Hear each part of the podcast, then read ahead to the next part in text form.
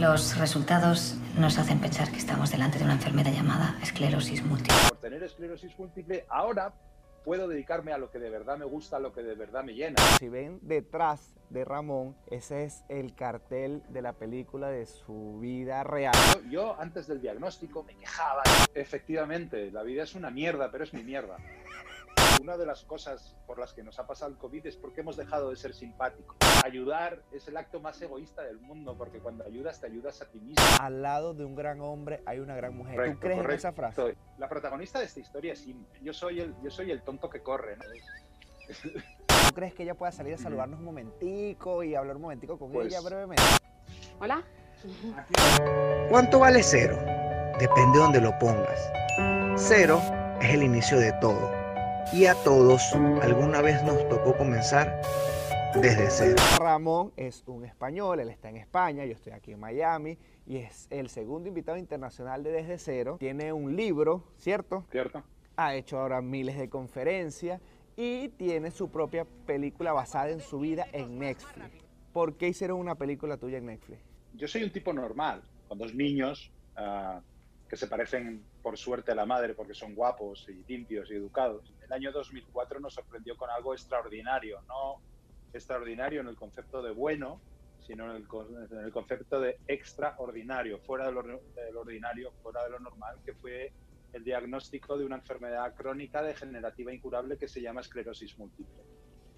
Ese diagnóstico no es un buen diagnóstico, no es un diagnóstico de un simple resfriado, de una enfermedad inocente, es una, es una porquería de diagnóstico, pero no siempre, no- es que yo no sé si puedo decir mierda, entonces he dicho porquería. No, tienes que, puedes decir lo que tú quieres, eres libre. Aquí en Desde Cero eres libre de, de expresarte. Entonces me expresaré claramente, es un diagnóstico de mierda, pero, pero, pero necesariamente este tipo de no- malas noticias no siempre tienen que traer eh, malas, malas consecuencias después. Las trae, trae cosas malas, pero en nuestro caso ha traído muchas cosas mejores, muchas más cosas buenas y nos ha supuesto un cambio en la vida que, que no estaba previsto y que al final ha supuesto que tengamos, nunca mejor dicho, una vida de película. Los seres humanos, en- por cualquier motivo, llevamos nuestra cruz o en algún tiempo llevamos nuestra cruz. Yo creo que tú nunca te imaginaste que lo que se le puede llamar la cruz que, que tú llevas, lo que se le puede llamar así, gracias a tu, a tu historia has podido motivar a muchas más personas. Nunca te pasó por la cabeza que ibas a tener una película basada en tu vida en Netflix. Absolutamente no, absolutamente no. Yo eh, insisto, es que es que estas cosas piensas que, que le ocurren a, a- a famosos o a gente diferente, o siempre incluso cuando ves el típico telefilm que, que al final acaba basado en una historia real, crees que, que no es cierto, ¿no? Eh, Te habrá pasado a ti, nos pasa a todos y wow, a nosotros nos ha pasado de verdad, ¿no? Y incluso en todo el proceso de, de- de que te informan del interés de la película y que luego al final hay presupuesto y se empieza a rodar y estás en el rodaje, no llegas a creértelo, parece que no tiene nada que ver contigo, porque tú estás en un set de rodaje de una casa que, que no es tu casa, eh, con gente que hace de ti que, que incluso tú? visten de manera diferente, no eres tú. Y, y claro, yo creo que yo no fui consciente de que nos estaban haciendo una película hasta, hasta que, que llegábamos en, en- en- en taxi a, a- a la Gran Vía de Madrid. En la Gran Vía de Madrid es el Broadway de Madrid, es donde se estrenan todas las grandes películas. Había dos carriles cortados por la policía, alfombra roja, periodistas, flashes, focos. Y entonces en ese momento fue cuando dije, ahí va, que va a ser verdad que nos han hecho una peli, ¿no? Y ya no solo eso, sí, sino que, que- que es increíble que te hagan una peli, pero que, que la peli se estrenó ya en el año 2016 y que cuatro años después eh, estemos hablando ah, vía Zoom con un venezolano afincado en Miami. O sea, sigue siendo esa bola de nieve maravillosa que se creó con, con aquella loca idea de hacer algo para darle visibilidad a la esclerosis múltiple y a los beneficios de- del deporte para cualquier enfermedad crónica. Y ahorita estás hablando con un venezolano que está en Miami con un programa que se llama Desde Cero, que no tiene nada que ver con tu entorno, pero tu historia va a sumarle a muchas más personas. Eso de desde cero que no tiene nada que ver, tiene mucho que ver, porque, porque si hay algo que, que nosotros tuvimos que hacer fue empezar desde cero, y no solo tuvimos que empezar desde cero una vez, hemos empezado desde cero muchas veces, porque la esclerosis múltiple cursa por brotes Y estos brotes te pueden dejar sin, bueno, puedes perder múltiples cualidades, ¿no? Puedes tener problemas visuales, cognitivos, de oído, de, gusto, de tragar, de respirar, de, móvil, de, mover, de sentir, de, escribir, de, incluso de orinar. Entonces, pues como digo yo siempre, yo he aprendido a escribir tres veces, ¿no? Las tres con la misma mala letra, pero aprendí una de chiquito y dos, y dos veces de mayor. Y hay un ejemplo que yo creo que es más gráfico. Yo he aprendido a, hacer pis dos veces, una de chiquito, como todos los niños, que, se aprende a los dos, tres años y además es un aprendizaje lento, y luego de mayor, con 40 años, porque en uno de los brotes se perdió todo el automatismo de la faja abdominal y tuve de nuevo que aprender a, hacerlo. Y, es complicado, de mayor es complicado porque, claro, no, es una cosa que no se piensa, que a la mayoría de nosotros nos sale de una manera natural, ¿no? No creo que hay pocas cosas tan naturales como esa. Y yo de vez en cuando tengo que ir y mi cerebro dice, ¿a qué venimos? ¿No? y yo le tengo que decir, hay que, hay que aflojar, hay que apretar, hay que conectar, hay que...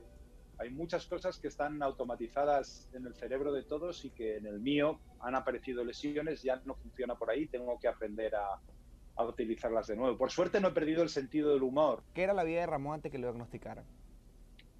Pues yo, yo cumplía el, prototipo, la imagen típica de ese tipo de éxito, ¿no? Ese ejecutivo de una importante multinacional española, me dedicaba, era responsable de exportación, me dedicaba a bajar por el Middle East, por el Far East, Australia, Oceanía, después me promocionaron, era responsable de, del desarrollo de negocio de la compañía, tenía una novia rubia con ojos azules estupenda, tenía un buen, un buen carro. Ah, era, era lo que se considera hoy en día una persona de éxito. Ok, pero era exactamente. Iba, iba haciendo lo que, lo que tocaba. Cuando a ti te diagnostican, el, un médico te dice a ti en tu cara, tú no vas a poder ni caminar. Correcto, correcto. Yo, cuando, cuando nos diagnostican, uh, yo una de las preguntas que hago es, eh, bueno, si tiene cura, me dicen que no. Pregunto si hay tratamiento y me dicen que hay tratamientos que son paliativos, que, funcionan a veces, otras veces no, que lo que hacen es pues reducir un poquito la intensidad de los brotes y el tiempo que transcurre entre uno y otro, pero que, que no hay una eficacia 100% y que hay, personas que no le funciona ningún tratamiento. Y entonces fue cuando le pregunté al médico, ¿y puedo hacer algo a nivel de, de alimentación? ¿no? Y digo, ¿y, deporte? Porque si es una enfermedad que causa problemas motores, problemas de sensibilidad, de coordinación, de equilibrio, tener una buena propio, propiocepción, yo creo que era importante. Y me dijo que no, que daría igual. Y digo, hombre, pero si yo me pongo a correr, por ejemplo, ¿no? Estaría más fuerte, más tonificado. Me dice, ¿para qué? Con la lesión que tienes en el cerebro nunca serás capaz de correr más allá de, más allá de 100 metros, ¿no? Y 100 metros es la distancia que hay desde la puerta de mi casa al metro, ¿no? Eh, hay un cartel muy típico del metro de Madrid, que es un rombo tumbado, y que yo todos los días veía al salir de mi casa y me recordaba eh, que el metro estaba a 100 metros. Y ese era un recuerdo muy malo, ¿no? porque era un golpe en la cabeza que me decía, no puedes, no puedes, no puedes. Hasta que, bueno, por diversas circunstancias, eh, tres años después exploté, como se dice en castellano, PT. mi cerebro y mi cuerpo dijeron, no puedo más, y, empezaron los grandes cambios, unos cambios unos cambios positivos y me puse a comprobar si era capaz o no de correr esa dichosa distancia. Voy a decirte unas palabras que uno cree que no existen en la vida de Ramón. Miedo, desesperanza, tristeza, depresión y llorar. Porque uno solamente ve la increíble historia. Absolutamente, claro que existen. Claro que existen existen eh, como en la vida de todas las personas. Igual existen de diferente manera, ¿no? Yo ya uh, quizá no tengo los mismos miedos o no tengo los miedos a las mismas cosas que tenía antes, ¿no? Eh, yo me acuerdo con el diagnóstico que lo que sentía absolutamente era miedo, pero era un miedo a lo desconocido, ¿no? Uh, desesperanza ante no poder hacer nada y esas cosas pues las vas cambiando, ¿no? El, miedo, el miedo se cambia muchas veces con información y, con sentido común. Mucha gente tiene miedo a morir. Es un miedo lógico. ¿eh? No sabes qué va a pasar después. Yo, yo ya he pasado por un par de experiencias cercanas y entonces ya no tengo miedo. Yo lo que tengo es respeto y lo que estoy convencido es que no quiero morir. No quiero morir por mí a lo que vaya a pasar después, sino porque me gusta tanto lo que está pasando ahora que no quiero perder y que quiero disfrutarlo, ¿no? Pero por supuesto el miedo, el llanto, la desesperanza sigue estando en mi vida porque porque a pesar de todo el aprendizaje, la vida es una es una montaña rusa. Eh, no no es cierto que vamos a ver, el cine, el cine es fantástico, y que voy a hablar yo en contra del cine, pero el cine también ha hecho mucho daño, ¿no? Chica conoce a chico guapo en el colegio, en el high school, van al prom, juntos se casan, tienen unos hijos preciosos, un día se enfadan, pero enseguida se recuperan y acaba la película con un beso de amor. Eso es el cine. Pero la vida real, la vida real son muchas películas juntas que se entremezclan y hay mucho flashback y hay, y hay días que es una película, es una comedia y otras veces es una película de terror, ¿no? Y entonces pues pues por supuesto que esas palabras siguen estando pero gracias a la experiencia gracias a la terapia y gracias a estar rodeado de tanta gente maravillosa pues intento que esas palabras que están pero que no sean el factor de gobierno de nuestras vidas. El día que estábamos hablando que hicimos la videollamada tú me diste una frase muy poética que a mí me llegó mucho al corazón es súper poética. Juan la vida es una mierda Pero esa es la mierda que me tocó vivir y tengo que disfrutarla. Efectivamente, la vida es una mierda, pero es mi mierda. me encantó. sí, sí, porque, porque, pero, y además sobre todo eso, que es mi mierda y, que es la que tengo, que es la, con la que me ha tocado bailar, ¿no? Es, en la película se habla de que es una, extraña pareja de baile, ¿no? Una, una mala pareja de baile con la que tienes que bailar y evitar que no te pise, que no es poco, ¿no? Pues esto es también, es que la vida no me ha dado lo que me merezco, es que yo no he tenido suerte en la vida, la vida, la vida, la vida, la vida mierda, la vida es lo que es, y la vida tienes que aprovecharlo, y yo no me merezco esto en la vida, ¿qué te supone que te merezcas una cosa mejor o peor? ¿Se merece un pobre, un pobre chaval de, de Etiopía vivir en la más absoluta de las miserias y no tener comida? Pues por supuesto que no. Claro que no se lo merece, nadie nos merecemos nada malo, pero no es cuestión de eso, es cuestión de, aprovechar lo que, lo que tenemos, mucho o poco, y de disfrutar lo que tenemos, mucho o poco, y no lamentarse, ay, si me hubiesen dado la oportunidad, pero no te la dieron, te han dado la oportunidad de vivir. Búscala. ¿Sabes? Y si no te gusta la vida que tienes, montate, montate en una barca y cruza, ve al otro lado igual te llevas una sorpresa, igual en otro lado la vida es mejor, o igual es más mierda. O igual el problema es que la mierda eres tú, tu forma de enfocar la vida.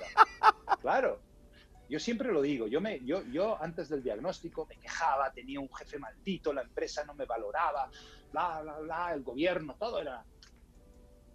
Y de repente cuando cambié yo, ya mi jefe no era tan malo. Es más, era divertido y aprendía de él. Mi trabajo no era tan aburrido de mi trabajo aprendí un montón de cosas. Eh, ahí va, igual es que igual es que el problema era yo, no lo que me rodeaba. muchas veces. Qué increíble, brother. Muchas veces no hacemos ese ejercicio y que te diagnostiquen una enfermedad como la esclerosis múltiple eh, te hace darte cuenta lo, lo pequeñito que somos, lo vulnerable que somos. Eso lo que te pasa a ti ha hecho que transformes otras vidas, brother. O sea, esto lo que te ha traído a ti es como que una, un poder, una misión muy grande que, ha hecho que, ayude a muchas más personas. Pero ahora te pregunto, ¿tú crees que Ramón tiene una fuerza interior especial o que cualquier persona que, padezca de algo también puede hacer lo que tú, lo que tú has logrado o mucho más? Eh, yo no soy especial, yo no soy diferente a los demás, yo no tengo un IQ superior, superior a la media. Bueno, superior a la media de los políticos, sí. Pero eso es un problema internacional, creo que no depende. Bueno, me lo dices a mí, me lo dices a mí, bueno, sí. Bromas aparte, eh, yo lo que yo lo que tuve la suerte o fui lo suficientemente inteligente de, aprovechar la, la, oportunidad o la lección que me estaba dando la vida yo creo que no, no, hay mejor momento que ahora mismo que, que, aprender un poquito de, del COVID-19, ¿no? El COVID es una pandemia internacional, pero nos está diciendo algo. Nos está diciendo algo a nivel global está diciendo, esta sociedad, este mundo está enfermo, tenemos que empezar a cuidarlo, tenemos que empezar a respetarlo, tenemos que la sociedad, tenemos que ser más solidarios, pero a nivel personal también te está diciendo, ¿y tú qué? ¿Qué estás haciendo para cuidarte, para protegerte, para hacer bien las cosas? ¿no? A este mundo le han diagnosticado una esclerosis múltiple, que no se llama esclerosis múltiple, se llama COVID, ¿eh? y, y, nos están poniendo un reto, un reto que es salir de esto ¿eh? con, la, con, con la menor de las heridas posibles. Hay gente que no está saliendo, hay gente de nuestras familias, nuestro entorno que está cayendo a los lados y tenemos que aprender de esto. ¿no? Y entonces, pues yo tuve la suerte de aprender de eso y aprender que, que ayudándote a ti y haciéndote caso y haciendo caso a los que te rodean y sobre todo a la gente que quieres, que gente que te quiere y a la gente que sabe, puedes salir adelante de el más oscuro de los agujeros y sobre todo que que al final cuando tú haces las cosas bien, al final hay una recompensa. Y la gente puede pensar, ah, qué maravilla, ¿no? Una peli, te hacen una película y te conviertes en un personaje famoso. O puedes escribir tu propio libro, ¿no? Tienes tu hijo, escribes un libro y plantas un árbol, has cumplido los objetivos de tu nombre. No, esos son premios fabulosos, pero la gran recompensa que he tenido yo y que hemos tenido nosotros es cuando la gente te para por la calle y te da las gracias dice, gracias Ramón, porque gracias a, conocer tu historia me he dado cuenta que yo tengo que cambiar o he cambiado, he sido capaz de ponerme mi reto, he sido capaz de hacer una maratón o he sido capaz de estudiar mi carrera porque quiero ayudar a los demás, he sido capaz de salir de las drogas y es una maravilla y eso ayudar es el acto más egoísta del mundo porque cuando ayudas te ayudas a ti mismo y es te pone el pecho como un te quieres sentir bien tú mismo, tú quieres sentirte bien, eso es para ti también. Sí, sí, yo hoy me puse esta camiseta eh, aposta, ¿no? Que no sé si el término molar se utiliza, se utiliza en, en Latinoamérica. Molar es, es un poco slang, es como eh, algo que mola, es algo cool. Eh, la sociedad está tan enferma que hasta ayudar se ha convertido en algo que, que no mola, que, y ayudar es divertido ayudar es fantástico, ayudar es muy satisfactorio, ¿no? Entonces, esa oportunidad de lo que estamos hablando, que me ha dado la vida en ayudar a los demás, es tan satisfactorio que no paro, que no paro. Pero fue decisión propia, o sea, fue decisión de ustedes, de sus energías, como hablábamos en estos días. yo le llamo Dios, otros le llaman energía, porque tú tuviste la opción de quedarte en casa, quedarte en cama y sufrir tu enfermedad y ya, y detenerte ahí, o de levantarte y lograr lo que vienes logrando, que volvemos y repetimos, no se trata de la grabación de una película, y es increíble, son premios personales, es increíble, se trata de, de cómo tú le llegas a la vida de los demás, o sea, tú cuando estabas trabajando antes del 2004, tú no sabías todavía, bueno, pienso yo que no sabía que eras un ser de luz tan extraordinario. Tuve la suerte de darme cuenta que me había equivocado en muchas cosas en mi vida, o no tanto que me había equivocado, sino que no me estaba dedicando a, a, lo que, a lo que de verdad yo creo que tenía talento. ¿no? Ah, yo, no eh, yo no soy practicante, pero, pero, pero sí he, sido educado eh, bajo la Iglesia Católica y, por ejemplo, la parábola de los talentos me parece una parábola magnífica. ¿no? Yo creo que todos tenemos talentos y talentos ocultos a los, que nos a los que nos deberíamos dedicar. Y yo estudié economía, yo soy bajito, soy feo y soy simpático. Luego, mi vida estaba condenada a ser a ser vendedor, ¿no? Y no me fue mal. Como hablaba inglés y, en España no es muy habitual que los españoles, eh, los españoles hablemos inglés bien, pues entonces me dediqué a comercio internacional. Hasta que me di cuenta, gracias a la oportunidad que me brindó pues la película o la esclerosis múltiple. Fíjate qué curioso, gracias a tener esclerosis ¡Qué loco! Es súper loco. Gracias a mi enfermedad. ¿Eh? Gracias a estar enfermo, me di cuenta que, yo tenía un talento para la comunicación y que me había equivocado en mi carrera profesional y que donde yo me quería dedicar, donde yo estaba a gusto, es comunicando. ¿Y comunicando qué? Pues comunicando nuestra historia porque podía ayudar a los demás. He tenido la suerte que por tener esclerosis múltiple, ahora puedo dedicarme a lo que de verdad me gusta, a lo que de verdad me llena. Me llena el espíritu, me llena el corazón, me llena el pecho. No me llena tanto el bolsillo como me llenaba antes el trabajo antes, pero ahora no me importa ahora no me importa en absoluto. ¿Que puedo llevar un Mercedes? Pues por supuesto que me gustaría llevar un Mercedes, pero no me va la vida en ello. No me importa. Puedo tener un Ford, puedo tener un Peugeot, me da igual.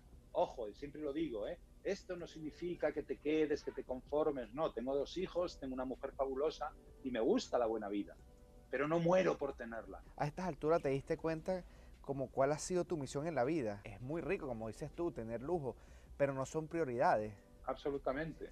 La prioridad es que alguien te pare por la calle, te mire a los ojos y te diga gracias. Tu papá en algún momento tuvo un derrame, ¿cierto? Un derrame cerebral. Sí, tuvo un, tuvo un ictus, un accidente cardiovascular. Ok.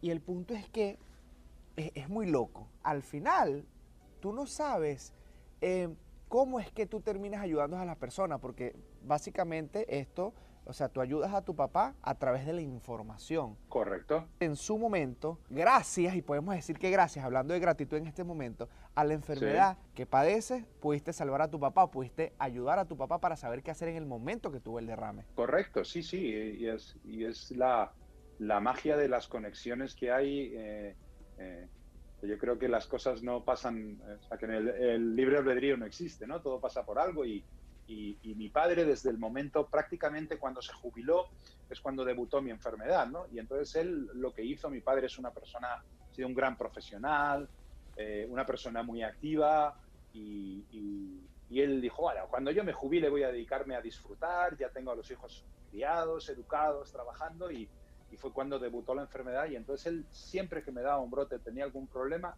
dejaba todo y se dedicaba prácticamente en exclusiva a mí desde ayudarme a levantarme de la cama, a empezar la rehabilitación, llevarme, traerme a médicos o sacarme de casa a dar un paseo o simplemente venir a acompañarme, ¿no? Fíjate, ¿no? Lo paradójico, el mundo al revés. Eh, tú tienes que ayudar a tu papá cuando se hace mayor y al final tu papá de mayor, eh, mi papá es un papá que ha sido duro cuando ha tenido que serlo, pero ha estado ahí cuando ha tenido que estar. Menos mal que es muy provocador. Menos mal que te portaste bien, oíste, cuando estabas joven. Tampoco. me porté, a bien, me porté bien a veces. Pero, Pero padre es padre. sí, yo recuerdo, yo recuerdo una vez, estaba en el hospital, me había dado un brote, me tenía que ayudar mi padre para levantarme de la cama y ir al servicio. No me podía mover por, por mí solo, ¿no? Y él estaba leyendo una revista, la revista Runner's World, que está en todo el mundo. me dijo, mira, eh, esto era mayo, el mes de mayo. Y me dijo, mira, está ahí una, una publicidad de una, de una agencia de viajes que, que está organizando un viaje desde Madrid a Nueva York para correr la maratón de Nueva York. Yo por aquel entonces ya había corrido dos maratones. Y dije, muy bien, sí, papá, lo conozco, es esta empresa y está muy bien. Y dice, ¿y te gustaría ir a Nueva York? Digo, hombre, claro, algún, bueno, es el sueño de todo corredor, alguna vez en la vida correr una de las Big Five, ¿no? Correr la maratón de Nueva York, cruzar por el puente de Berrachano, le empecé a contar todo el... Y dice, ¿por qué no vamos? Y le digo, oye, papá, porque, eh, porque porque cuesta mucho dinero. Ay, ¿no te atreves a hacerla? ¿o Y digo, no, lo que no me atrevo es a pagarla. y me dice, si tú te atreves, si tú te atreves a preparártela de aquí, en mayo, hasta noviembre, yo me atrevo a pagarte el viaje. Papá, apenas me puedo levantar de la cama para ir a hacer pis al baño. ¿Cómo pretendes que en seis meses me prepare una maratón? Y me dijo, ah, a mí ese no es mi problema. Mi problema es de aquí a seis meses tener los 3.000 dólares para pagarte el viaje. Yo tengo un padre especial porque es el padre que, te, que te, no te da el pescado, ¿no? Te enseña, te enseña dónde, o te ayuda a comprarte la caña, ¿no? Y siempre estuvo tan, tan partícipe en todos los recaídas, en todos los procesos de recuperación, en él estudiar sobre la enfermedad y aprender qué podía pasarme, que él sabía mucho de neurología, a nivel usuario, podríamos decir. Y hace dos veranos estaba él en su casa de la playa, eh, venía de caminar dos horas, estaba, es un toro, tenía exactamente 77 años, un, físico estupendo, las mujeres por, por, los mejores barrios de Madrid se giran a su paso porque es un señor alto y guapo, y, y de repente perdió absolutamente la sensibilidad y el control en, en el lado izquierdo del cuerpo cuando justo iba a levantar la pierna para entrar en, la ducha, se dio cuenta que no lo controlaba y que se estaba cayendo. Se sentó en, el, en, la pieza y, dijo, oh, oh, ¿qué me ocurre? He perdido la sensibilidad, no lo noto, eh, notaba como la cara perdía también el control y dijo, bueno, esto no es esclerosis múltiple. Dice, esto me recuerda a la esclerosis múltiple, me recuerda a un brote de mi hijo. Como ha venido súbito y no tengo esclerosis múltiple, esto es un ictus. Entonces gritó y llamó a mi, a, mi mamá y le dijo, Piri, llama a, emergencias porque tengo un ictus. Y en cuestión de un minuto mi madre estaba llamando a emergencias y en 12 minutos estaba a emergencias y gracias a eso se le pudo poner el tratamiento y mi padre no solo salvó la vida, sino que salvó y casi ha recuperado al 85-90% toda la movilidad de un, de un accidente cardiovascular que podía haber sido catastrófico. ¿no? Entonces, fíjate qué bonito, ¿no? Que vas a ver a tu padre a, a- Wow. al hospital y te da las gracias porque te Wow. dice gracias a ti, gracias a ti eh, he salido de esto adelante y sobre todo me daba las gracias y me pedía perdón, me pedía perdón por decir, porque ahora de verdad, si antes te admiraba, ahora de verdad te admiro el doble por todas las veces que has salido de esto y por todo lo que has hecho padeciendo esto, porque cuando tú sufres estas cosas es cuando de verdad empatizas y te pones en la piel de los demás, ¿no? Hay un término que yo aprendí de Dani Rovira, del actor, que es eh, un término que vas a- va más allá de la empatía. Empatía es ponerte en la piel de los demás. La Mm. simpatía no es ser simpático como nosotros, es ser capaz de ponerte en la piel de los demás, pero además sentir lo que llega a sentir, lo que llega, eh, lo que siente la otra persona. ¿no? Tú si pierdes a tu papá eres capaz de ponerte en la piel de la otra persona, pero si no has perdido a tu papá, no eres capaz de ser simpático con él, no, no, sabes lo que siente, te lo puedes imaginar. ¿no? Una de las cosas por las que nos ha pasado el COVID es porque hemos dejado de ser simpáticos. Totalmente. Somos, somos políticamente correctos. ¿m? Hasta Tenemos miedo de decir, tenemos miedo de decir mierda. Cuando las cosas Y cuando, una- muchas y cuando- veces son y una cuando mierda. una cosa es una mierda, y cuando una cosa es una mierda, es una mierda, ¿no? Entonces, Ese punto es buenísimo. Tenemos miedo de decir mierda. Lo importante de todo esto es que nosotros no debemos actuar como unas mierdas. y llamar a las cosas por su nombre cuando lo son y ya está y no ocurre nada ¿eh? porque además fíjate que, que- que es hay que ser políticamente correcto pero si los políticos no son correctos si no hay nada correcto en la política Me lo dices a mí, que ¿Eh? tengo cinco, casi cinco años fuera de mi país por culpa de esa gente. bueno, pero no hablamos de otro tema porque me vas a hacer llorar. Dime. miremos el lado positivo por ejemplo el lado positivo de lo que está ocurriendo en, en tu bellísimo y gran país es que muchos muchos venezolanos y sobre todo venezolanas emigran a Madrid ¿no? y entonces eso alegra a cualquiera y a buen entendedor pocas palabras ¿no? Tú sabes que yo, traba, yo cuando trabajaba, yo llegué aquí, vivía en Boston primero, ¿no? Y yo trabajaba con un grupo de, de brasileños y de ecuatorianos. Y esos hombres casi que me querían dar dinero para que yo le pre- presentara a las mujeres venezolanas que llegaban. Yo preciso, por favor, que vos se presente Sí. para mí. O sea, salieron fue a romper corazones. Mal estamos Sí, nosotros los hombres, que somos feos, y eh, ahí sí nosotros no corremos con la misma suerte de salir nosotros a ser simpáticos con las mujeres de otros países para ver si, si ganamos, ¿me entiendes? Las que salieron ganando sí. fueron las mujeres. Sí, es cierto, es cierto, porque no, no está compensado el, eh, la guapura de la mujer venezolana con la del hombre. ¿eh? Sois feos, no pasa nada. No pasa Pero nada, soy pero, simpático. pero somos simpáticos. Ahí está, que es lo que me pasa a mí, ¿no? A mí mucha gente me dice, mira Ramón, si increíble es que tú con esclerosis múltiple y con los problemas que tienes eh, fueses capaz de hacer un Ironman, es mucho más increíble que fueses capaz de casarte con una mujer tan guapa, ¿no? Y en ambas, en ambas cosas se trata de lo mismo, ¿no? De cuando no tienes talento lo tienes que, suplantar con, con trabajo, trabajo, esfuerzo, esfuerzo. Este don, este, el don de, la, Este, de hablar, ese es el don, el don más maravilloso que hay. Claro, dice, le tengo que besar para que se calle. Es increíble todo lo que todo lo que lo que te puede transformar la vida, ¿sabes? O sea, tú no sabes a dónde te va a llevar una, una enfermedad o emigrar. En mi caso, lo digo por eso, como tú dices, todos tenemos esclerosis múltiple a su manera. A mí emigrar me llevó a estar conversando contigo en este momento. Capaz en Venezuela me fuese costado más creer en mí y como todo, ¿no? Pero ahora te pregunto algo antes de terminar esto, antes de cerrar, ¿tú crees o has escuchado la frase que dice, al lado de un gran hombre hay una gran mujer? Y digo que al lado porque antes se decía detrás de un gran hombre y las mujeres, pues, obviamente Sí. no están detrás, están del lado son superiores. Correcto. ¿Tú crees correcto. en esa frase? Y, y esa, sí, creo absolutamente porque, porque ya lo he dicho, ¿no? Mi mujer mide 1,50 1 1,49, no llega a medir un metro y medio, es una mujer muy chiquitita, pero es una mujer enorme, es una mujer luz, es una mujer que donde está todo lo llena, ¿no? Además, ese refrán, no, sé si, no sé si por tu tierra también se completa con al lado de un gran hombre hay una gran mujer y al lado de un gran hombre hay una mujer muy sorprendida, ¿no? Sí, no voy a escuchar esa parte, está bueno.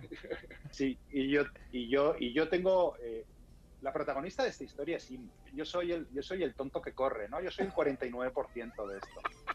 Y, y si hay algo que me, que me gustó mucho de la película fue cómo Marcel Barrena, el director, entendió perfectamente desde el principio que Inma era la, la protagonista de esto, ¿no? Que ella era, ella era mujer, amiga, madre, esposa, muleta, doctora, terapeuta, eran muchas cosas y desde, y desde una posición, desde un segundo plano, ¿no? Eh, parece que yo soy el líder, yo soy el que hablo y soy simpático. Ella está un pasito atrás, pero ella es la que de una manera magistral organiza toda esta loca vida y divertida. Es que, es que se refleja, o sea, eso es lo que se refleja y por eso toco este punto, porque se ve que detrás de todo eso, lo que se muestra en la película, y tú lo dices que es eh, lo mismo, lo reflejaron muy bien, es Inma, es tu esposa, es, una, es una verdadera héroe. ¿Tú crees que antes que nosotros despidamos el programa, ella pueda asomarse para que la gente la conozca y vea qué hay detrás de esa gran película y detrás de la gran historia, que, que haya sido tu apoyo y ha sido fundamental para lograr todo lo que han logrado? ¿Tú crees que ella pueda salir a saludarnos un momentico y hablar un momentico con Pues- ella brevemente? Pues, siendo claro, ella me ha amenazado con unas tijeras. Interpreto, ya creo que ya sabéis lo que quiero hacer con las tijeras. En el riesgo está el placer y vamos a intentarlo. ¿eh? Déjame un momento. ¿Eh? Si no vuelvo. Si, no vuelvo. si no vuelvo en- y en se un- escucha el grito fue porque pasó lo que tenía que pasar. Llama a los paramédicos. Hola. Aquí está el 51%. Yo necesito darle un aplauso a esto. No, no, no, no, no, no, no. ¿Qué tal, Juan? Inma, para mí es un verdadero placer. Yo necesitaba que la, Igualmente gente, para mí. Que la gente te viera y conociera eso, esa, o sea, detrás de esa gran historia. Y esto es rapidito, yo no te voy a quitar mucho tiempo, ¿ok? Muy bien, lo que necesites, sí. Mira, hay algo, una frase que a mí me mató y me marcó Mm. en, en la película cuando dicen que diagnostican a Ramón. Tú corriges diciéndole, nos diagnosticaron, nos diagnosticaron. Ujú, ujú. ¿Cómo es eso que los diagnostican si el que sufre la enfermedad, entre comillas, es Ramón?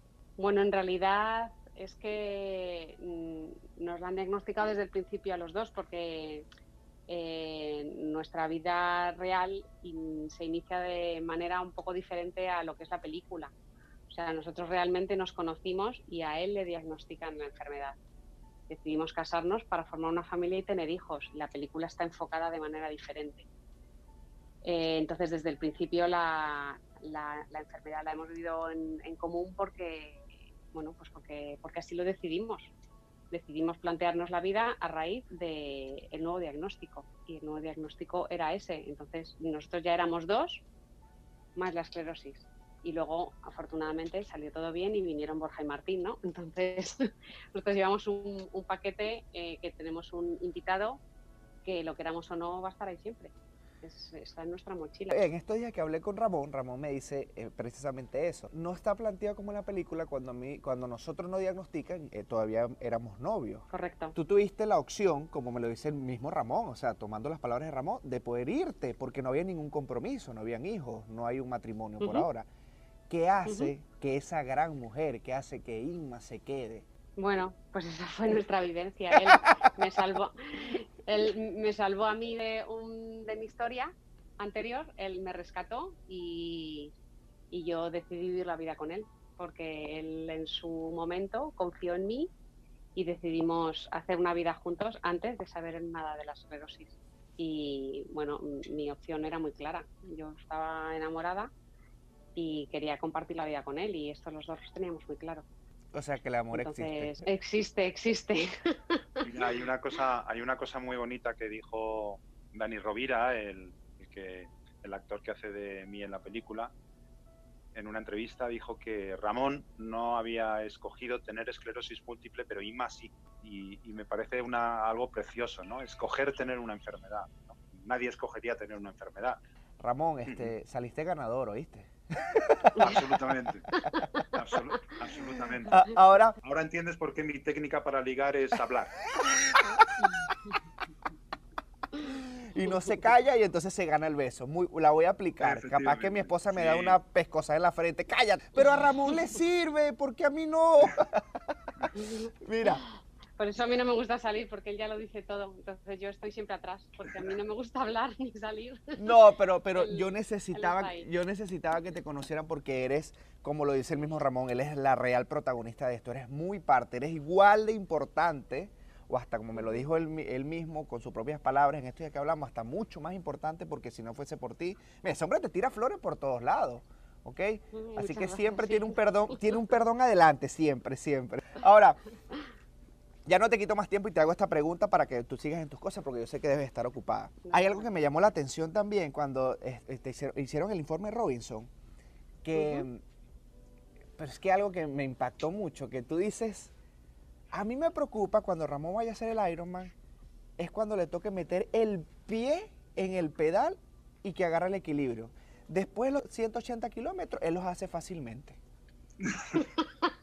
sí, es verdad, bueno, me salió, me salió, me salió natural y la verdad es que, bueno, es, un poco lo que pienso, ¿no? Porque en el agua no tiene problema, porque si pasa algo... No me puedo caer, ¿no? en el agua controlado, claro, por mucho que se caiga, le recogen de la lancha y me lo traen a la orilla, tampoco pasa nada.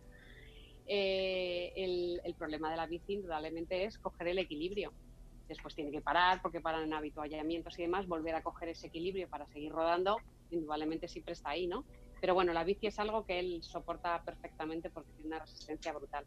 Y el, problema siempre, siempre, siempre es la carrera a pie, sea triatlón o sea, lógicamente, solo una maratón o una media maratón o lo que sea. El mensaje que tiene esa frase que tú dices en ese momento es muy grande, es muy amplio, ¿sabes? Quizás estaban hablando de ese momento solamente. En, confianza. Lo que para mí puede ser simple, totalmente simple, porque yo, que, que, si yo, que yo no sufro esa enfermedad, yo pudiera correr los 180 kilómetros. Es mentira, no los puedo correr porque no estoy preparado, es muy difícil, tienes que tener una preparación muy grande. Pero entonces lo más básico lo puedo hacer. Entonces como lo que tú dices básicamente con esa frase y lo que le llega a la gente es como que, mira, tú no te puedes quejar de la simpleza de, que tú tienes, porque mientras tú vas caminando y te puedes montar en una bicicleta o puedes pararte a recoger un vaso de agua, te vas quejando en ese proceso, ¿ok?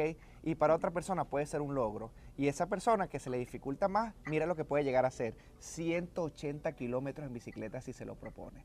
y con esto te quiero dar las gracias por, por tomarte tu tiempo, de estar aquí conversando conmigo brevemente. Dios los bendiga, de corazón Dios los bendiga. Es hermosa su historia, es hermoso que el amor exista, que esto lo pueda reflejar, ustedes lo puedan reflejar y la gente lo pueda ver. Y Venezuela yo sé que los va a amar, ya los está amando porque la película ya, ya, ya la está conociendo mucha gente. Así que Inma, gracias. Te puedo decir Iron Man, gracias. Yo creo que eres la, eres la primera Ironman que no corre, pero eres Ironman. lo es, lo es. Muy bien, muchas gracias. Gracias a vosotros por la oportunidad y por, por escuchar nuestra historia y a Ramón, que es muy grande. No, gracias, gracias. A ustedes. Gracias, gracias Juan. Adiós. Chao. Sigo contigo, Ramón. Sí, seguro. Pero fíjate que de eso que has estado hablando también hay otra lección, ¿no? Que lo más difícil de un Ironman, yo pensaba que, que lo difícil de un Ironman era llegar a la meta no, era hacerlo, ¿no? Incluso decía ya, aprendí con el tiempo que lo bonito de un Ironman es llegar a la salida. Porque llegar a la salida significa que has pasado todo el proceso de preparación, de tomar la decisión, de los días buenos, de los días malos. Porque luego en carrera pueden pasar muchas cosas que no dependen de ti y fastidiarte la carrera. Y con el tiempo he aprendido que no, que lo bonito es todo el camino, no es ese proceso, y que lo más difícil de un Ironman son los primeros 100 metros lo más difícil en cualquier decisión que tomas en tu vida es subirte a la bici y meter el pedal y arrancar. Ya luego los 180 vienen, sí, pero lo de verdad difícil es, oh, ¿qué cuesta cuando te empiezas a aprender a montar en bici? Mantener el equilibrio de las dos primeras pedaladas, ¿no? Entonces, esos primeros 100 metros es lo que yo quiero, lo que yo quiero y estoy tratando de estudiar y montarlo un poco el, este Tetris que tengo en la cabeza, ¿no? Para crear un método para decir, oye, ¿cuáles son tus 100 metros? ¿no? ¿Cuál es, ¿Qué te está pasando a ti para no poder arrancar en tu vida o en tu proyecto vital o en tu familia? O, ¿Cuáles son los primeros 100 metros de tu vida? ¿Cómo, ¿Cómo enseñar a los demás cómo han sido mis 100 metros en la vida y cómo han sido los tuyos? Wow. Ramón, me quito el sombrero. No sé si esa expresión la conocen en España. Quitarse el sombrero es Absolutamente. honrar. Sí. Me quito el sombrero ante ustedes, ante su historia. Y lo más bonito de todo es que hay amor, que yo creo que eso es lo que mantiene Sí, de verdad. sí, cuando la gente cuando la gente dice es una gran historia de superación, digo, no, es una historia de superación normal de las que hay muchas que no. Nosotros hemos tenido la suerte de contarla. Es una pequeña historia de superación, pero gran historia de amor. Nuestra- eh, yo con eso me quedo. Nuestra historia es una historia de amor. Ya va, ya va. Te cuento que desde cero no ha terminado. Ahorita el invitado nos va a seguir respondiendo otras preguntas. Pero antes de continuar, te doy las gracias por estar aquí y te cuento que tenemos una cuenta Patreon, donde con tu aporte podrás disfrutar de muchas sorpresas, contenido exclusivo y estrenos que no vas a ver en ningún otro lado. Y vienen otras cosas que si te digo entonces sería... Lo único que te digo es que serás como nuestro productor ejecutivo para llevar a desde cero como al infinito y más allá. Llégate a Patreon, vale, échale un ojo y si te gusta suscríbete. Nos vemos por allá. Te dejo el link aquí en mi biografía, ¿ok? Casi que se me olvida decirte eso. Llégate a Patreon. Tengo una dinámica en mi Instagram, en las historias, de que las personas, yo coloco quién va a ser el invitado y las personas le pueden hacer su pregunta desde cero al invitado. Como Ajá. fue una ocasión especial, ¿ok? Eh, yo lo que hice fue recomendar la película, ¿sí? Y muchas personas me escribieron. A toda esa cantidad de personas que me escribieron, yo le mandé a ellos unas preguntas por el privado. Me tomé la molestia de mandar una pregunta por el privado y decirle, ¿qué pregunta bueno. te gustaría hacerle a Ramón, el de la, el de la vida real? Ellos, la gente todavía Ajá. no sabía en ese momento, cuando yo le hice la pregunta de, que, de este programa, ¿ok? Claro, Y claro. me hicieron, entonces todas las preguntas que me hicieron, eh, recogí algunas, ¿no?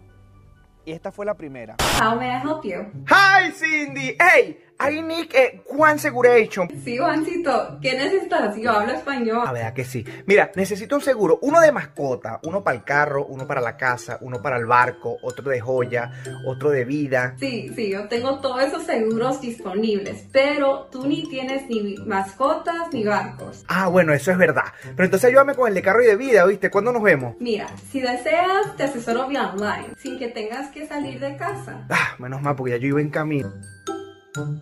Arroba Zuli Sánchez 74. Ella pregunta que si luego que, que regresaron sus brotes siguió luchando por sus 100 metros o ya no pudo.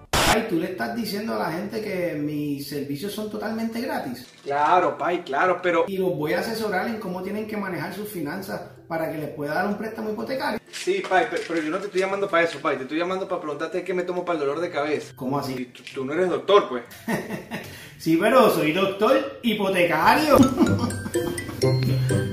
Sí, siempre, siempre. Es que es que hay material para hacer más películas, ¿eh? Porque los brotes volvieron y los brotes siguieron y los brotes han seguido estando. Ahora llevo, pues va a hacer un año sin, sin ningún brote. Gracias a Dios. Ok, pero igual, pero igual Pero- sigue, sigues pero- trabajando en eso, ¿no? Y donde una locación bonita como esta hay comida buena. Este programa lo grabamos en la Mesa Restaurant. Gracias por abrirnos sus puertas. Aquí hay tarimas, cuando quieres hacer un bochinche. Aquí hay comida buena. ¿Qué estás esperando para venir, brother? Llégate aquí a la Mesa Restaurant. Cuatro días por semana eh, voy a la fundación para trabajar diferentes terapias, sigo mi tratamiento al pie de la letra. eh, ahora estoy bien, he perdido muchísimo peso, vuelvo a poder correr, vuelvo a poder hacer deporte, me cuido mucho, sí.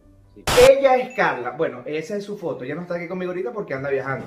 La gente exitosa viaja. Con ella es la que yo ayudo a mis amigos para que consigan alquileres comerciales o una casita, es con ella. Si necesitas comprar y vender una casa aquí en Miami, con ella. ¿Tienes un dinero para invertir? Con ella también. Lo bueno es que ellos no tienen intermediarios porque ellos trabajan con su propia empresa. Síguela a ella. Arroba Juanvier. ¿Cómo logró batallar psicológicamente con esta enfermedad al momento de enterarse? Hey, y si quieres humanizar tu empresa o marca y quieres ser parte de este programa, escríbeme este correo que está aquí. Ah, y si quieres un desde cero versión business para tu empresa en general, escríbeme el mismo correo. Recuerda que no se trata de vender, sino de ofrecer soluciones. Al principio muy mal, al principio lo que hice fue darle la espalda a la enfermedad y cuando a una no fue un proceso de negación, yo creo que fue un proceso, eh, no lo negué, sabía que la tenía, eran, había datos evidentes que la tenía, lo que, no fue, eh, lo que fue muy largo fue el proceso de aceptación y logré batallar, pues como he contado con anterioridad, ¿no? Poniéndome en manos de la gente que me quiere y la gente que sabe y la ayuda terapéutica fue fundamental. Yo fui a la Asociación de Esclerosis Múltiple de Madrid, donde hay grandes profesionales, y, y- y ahí aprendí que, que es un bicho muy grande. La esclerosis es, un, es Godzilla, y contra Godzilla no se puede luchar. ¿no? Entonces lo que tenía que hacer era convivir de una manera amistosa con ella. Arroba Meléndez 6724. ¿Esa enfermedad es hereditaria? ¿Tienes miedo que tus hijos la padezcan? Pero me voy a alargar un poquito, ¿vale? A mí, que mi hijo me diga eso fue un- como una puñalada. ¿Y en qué momento, Claro. o sea, qué momento de tu vida que tú recuerdas que te diga en este momento yo quise tirar la toalla? Vaya.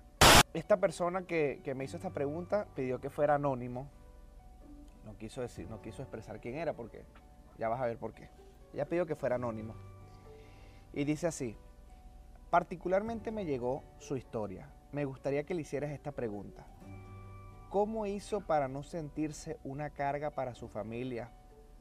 Para no sentirse inservible. Hace días busco una fundación o alguna ayuda. Sufro de convulsiones cerebrales idiopáticas, epilepsia focales. Alguna vez me Ujú. suelo sentir como una carga y es una lucha grande que tengo, ya que cuesta bastante trabajo depender de otros cuando eres una persona activa y trabajadora. Me da miedo un día despertar y que la otra parte de mi cerebro quede paralizada. Ramón, ¿qué te hizo a ti, brother, que tú no te quedaras en tu cama? ¿Qué fue ese clic? Yo ese clic, como tú lo llamas, lo llamo Que venga lo que venga, me siento un ganador.